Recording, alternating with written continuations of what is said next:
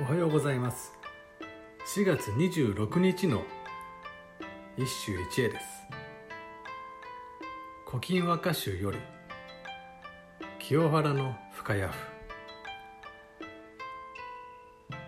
放ちれる水の間に間に止めくれば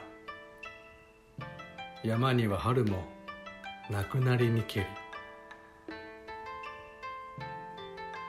放ちれる水の間に間に止めくれば山には春もなくなりにけり。花が散って川も群れて流れるのを花いかだという。なんとも美しいネーミングだがそれが本当に美しいかは疑わしい。両岸をコンクリートに囲まれた川例えば神田川などは台無しでむしろ花が恥ずかしめを受けているようだ。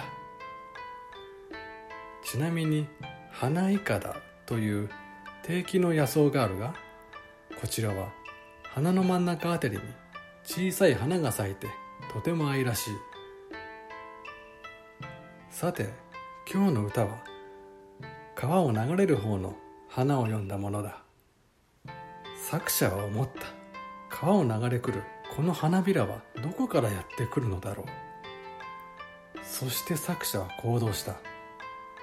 流れのまま春の名残を求めて。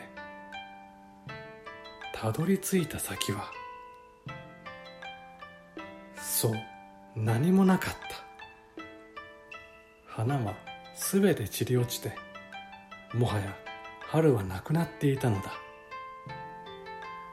清原の深谷府渾身の名家である。以上今日も素晴らしい歌に出会いました。